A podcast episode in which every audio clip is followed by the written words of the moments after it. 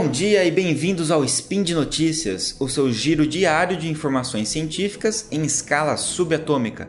Eu sou André Bach. E eu sou o Fernando Maia. E hoje, dia 8 Irisian, no calendário Decatrian, ou se você preferir, dia 21 de agosto no calendário gregoriano, vamos falar sobre medicina e saúde. Só que hoje, Maia, vamos fazer um pouquinho diferente. Vamos, vamos comentar com o pessoal, vamos trabalhar, de repente pode fazer até mais vezes isso aqui, é, falar um pouquinho sobre a discussão de um caso clínico. Para a gente poder mostrar a importância de, de alguns efeitos, por exemplo, alguns efeitos tóxicos que podem acontecer com o uso de alguns medicamentos e alguns efeitos, infelizmente, que às vezes a gente não tem como evitar. Né? Às vezes, para salvar a vida do paciente, esse paciente vai acabar sendo afetado por alguns efeitos tóxicos desses medicamentos. Né? É, então hoje a gente trouxe um caso aqui bastante interessante, que é um caso é, de, de, um caso de quimioterapia, né, onde acabou havendo o tratamento da quimioterapia somado com outro tratamento que a gente vai ver ali, acabou levando a alguns problemas é, relacionados ao equilíbrio e à audição, né, Maia? Speed Notícias.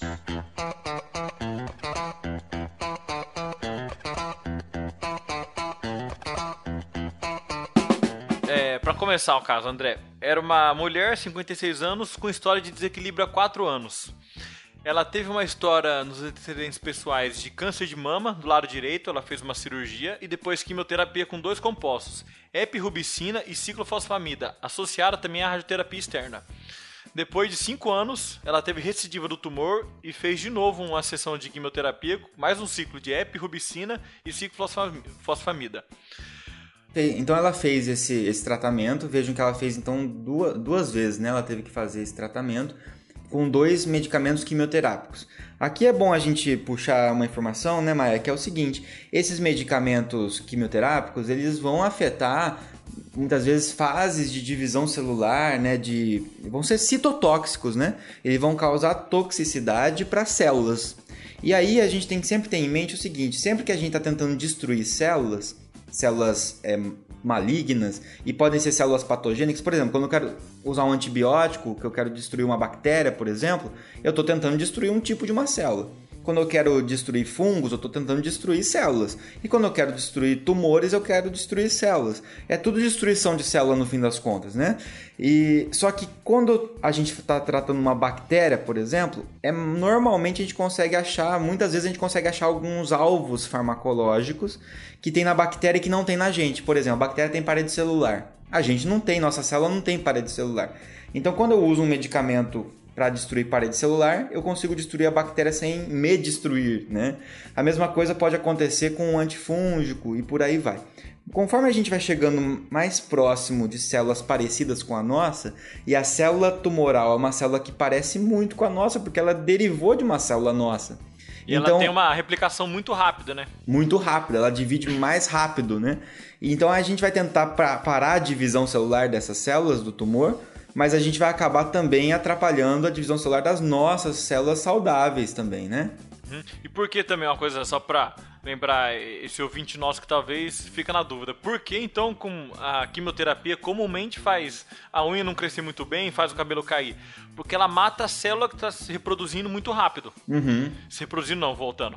A célula que está se multiplicando muito rápido. Então ela dá tiro para tudo quanto é lado. E uma das partes que pega é, é a célula que está se reproduzindo célula que está se multiplicando muito rápido é célula do cabelo, então faz o cabelo cair. Uhum. Então vários efeitos, todos esses efeitos que são bem pesados de uma quimioterapia derivam desse efeito citotóxico que, que faz, que atinge a célula tumoral, ajuda a tratar o câncer e é isso que a gente quer, mas infelizmente a gente não consegue evitar efeitos em células saudáveis que acabam acontecendo, né? Uhum. Inclusive células, né, Maia, que podem estar, tá, é, células do nosso ouvido, né? Isso, isso. O, o caso que eu trago aqui é só para para vocês relembrarem em relação à história. Ela teve o tumor há 15 anos, mas teve uma recidiva do tumor há 5.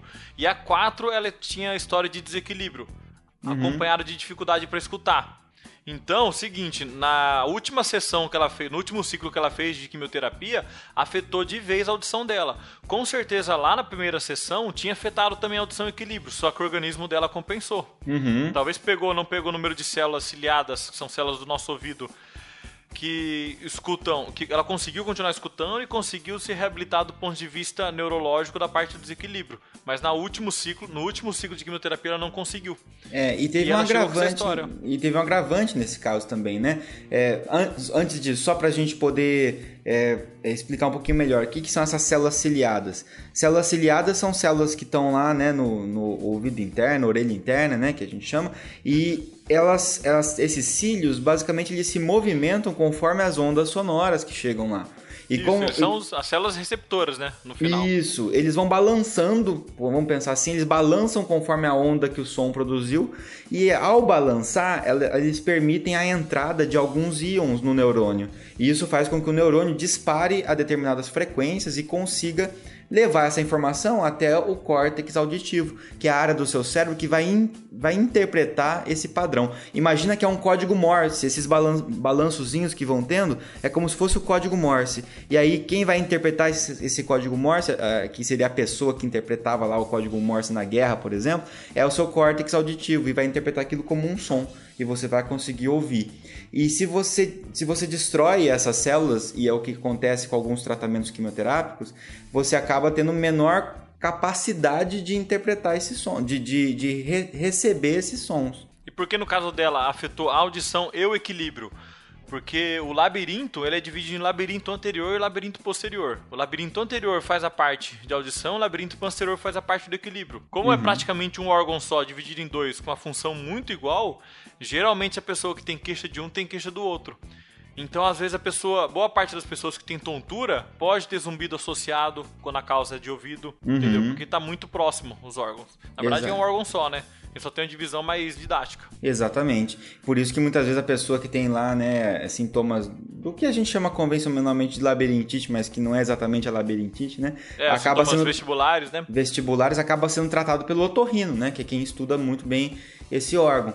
Agora, o interessante desse caso é que então ela fez um primeiro ciclo há 10 anos, depois ela fez há 5 anos o ciclo. E só que a isso então quer dizer, já estava danificando algumas células ali. Há quatro anos, ela teve uma. Ela contou que ela foi internada com uma dor lombar e que com febre, né, alta e tudo mais. E aí percebeu-se que ela estava com uma pielonefrite, que é uma infecção bacteriana nos rins.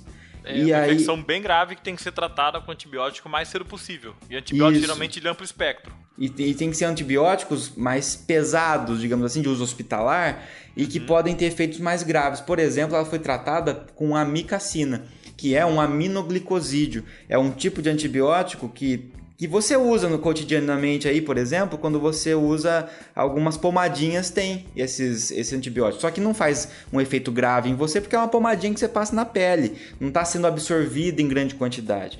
Mas ele é ototóxico também, ele também causa é, é, destruição de células ciliares. Então veja o que aconteceu aí, a gente teve um, um, um sinergismo de to- toxicológico, né? Você teve um, uma, uma- um ciclo de drogas que destruiu células ciliares, depois mais um segundo ciclo de drogas antitumorais que destruiu células ciliares. Depois ela precisou de um antibiótico que também causava toxicidade para células ciliares. Então foi somando esses efeitos e essas células não se regeneram com facilidade. E você pensa, André, e ah, então já que ela teve isso, vamos não tratar? Não, não tem como não tratar. É melhor manter alguém vivo, é, escutando mal e depois reabilitar a parte auditiva e a parte do equilíbrio do que alguém com uma infecção grave. Alguém não vai deixar alguém morrer de infecção por causa disso, nem morrer com câncer porque é autotóxico. Perfeito, Maia. Então você puxou aqui algo que a gente chama de é, risco-benefício, né?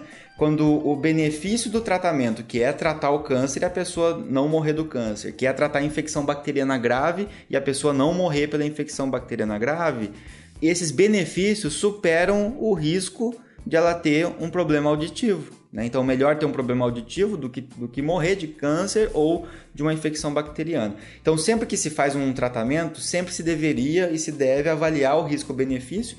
Então, isso é importante para a gente perceber que às vezes a gente vai ter que fazer, expor o paciente a algo tóxico, mas para o bem dele, no fim das contas, né? para que ele sobreviva. E aí ele a paciente chega para fazer uma reabilitação e a gente tem como trabalhar técnicas né, e poder fazer tratamentos que vão auxiliar a melhorar a qualidade de vida desse paciente. Então é um paciente que pelo menos conseguiu sobreviver, né? Uhum. E sempre, né, claro, por mais é, estranho que pareça, sempre orientar esse paciente ou a família, se o paciente não tiver condição de analisar ou escutar o risco-benefício, que existe esse risco. Isso. Sempre o risco, o risco de qualquer medicamento pode acontecer. A gente pode dar um anti-inflamatório para alguém e ter, por exemplo, uma alteração da coagulação, um inflamatório hormonal. Então, o risco nós temos que estar sempre. Pode provocar é, uma gastrite a, a, longo prazo. Uhum. Né? É, é, não existe basicamente uma substância que a gente possa dizer essa substância é totalmente segura. Né? Existem maneiras mais seguras de usar determinadas substâncias. E algumas delas, infelizmente, elas vêm com algo, uma toxicidade, um risco maior intrínseco do uso dela. Então, se você usa, você vai acabar sofrendo um pouco com isso. Mas é para tentar é, resolver um problema maior, né? Então, é só para finalizar. Então, se, se esse nosso ouvinte gostou desse caso clínico nosso, é, onde ele poderia encontrar mais esse caso clínico? Por que nós trouxemos esse caso aqui para vocês também? Legal, Maia. Então, para quem não sabe ainda, né, até o, o Fencas andou dando uma divulgada sobre isso por aí, mas é, eu e o Maia, a gente participou né, da, da escrita de um livro sobre 50 casos clínicos de farmacologia. Então, a convite da editora Sanar, a gente fez, né, participou desse livro, eu, eu coordenei a obra e fiz o convite para o Maia, que prontamente aceitou contribuir, e a gente escreveu alguns casos, né? São casos clínicos que, que são adaptados para que sejam didáticos. Então, são casos que eles são simplificados e tem, contém as informações necessárias para a gente poder discutir do ponto de vista do medicamento. Então, todos os casos envolvem o uso de medicamentos e envolvem a, a, farmacologia, como é que esses medicamentos funcionam, como é que eles interagiram, por que, que foi prescrito esse medicamento e não aquele, baseado no funcionamento desses medicamentos. É uma obra com 10 autores envolvidos, né? E aqui do Deviante temos eu e o Maia. E a gente tem casos de todas as áreas, desde o sistema nervoso central, é, parte da psiquiatria, neurologia, a parte cardiovascular, a parte de inflamação, alergia, é, infecções, é, geriatria. Então, são 50 casos produzidos de maneira focada para o ensino da farmacologia para facilitar o conhecimento nessas dessas drogas, né? E o mais legal, bah, que, que eu achei, né, que o pessoal vai gostar também, é que foi um livro muito multidisciplinar. Uhum. A maior parte dos casos foram médicos que estão na ponta fazendo atendimento para esses pacientes e o pessoal da farmaco. Então, ficou um material muito bom para vocês. Exatamente, tem pessoas da clínica e pessoas da, da parte básica, né, teórica. E, e aí, se você tiver interesse, achar bacana, você pode acessar o site da Editora Sanar, www.editorasanar.com.br. Você acessando lá, você tem acesso às diversas obras que a editora produz e você sabe aí então que essa obra 50 casos clínicos de farmacologia tem um dedinho aí do SciCast, do Deviante, é, divulgando ciência focado no ensino, né? E só pra é, esclarecer uma dúvida, não, não tem nada a ver com 50 tons de cinza. Por favor. Me perguntaram isso, então. Bom, é isso aí, gente. Então deixe seus comentários sobre esse caso. Se você achou legal esse formato de, de, de discutir um pouco casos clínicos, a gente pode trazer outros também. Coloca aí para nós que a gente comenta. É, eu e o Maia, a gente traz de vez em quando para modificar um pouquinho o formato. E também você pode mandar um e-mail para contato@saicast.com.br se você quiser, às vezes mandar um texto um pouco mais longo, pedir alguma referência, alguma coisa assim, um e-mail mais voltado, coloca lá que você quer que encaminhe esse e-mail para o Maia ou que encaminhe esse e-mail para mim, e aí a gente recebe essas informações e responde vocês. E é bom sempre lembrar que esse e outros podcasts científicos aqui do portal é, acontecem graças ao apoio de vocês. Esse apoio pode ser feito é, financeiramente através do, do, do, do sistema de, patron, de patronato. Vocês podem aí clicar no link para saber como é que funciona. E vocês também podem sempre apoiar divulgando esses links, os episódios para os seus amigos e também lá avaliando a gente no iTunes. É isso aí e até o próximo Spin. Valeu!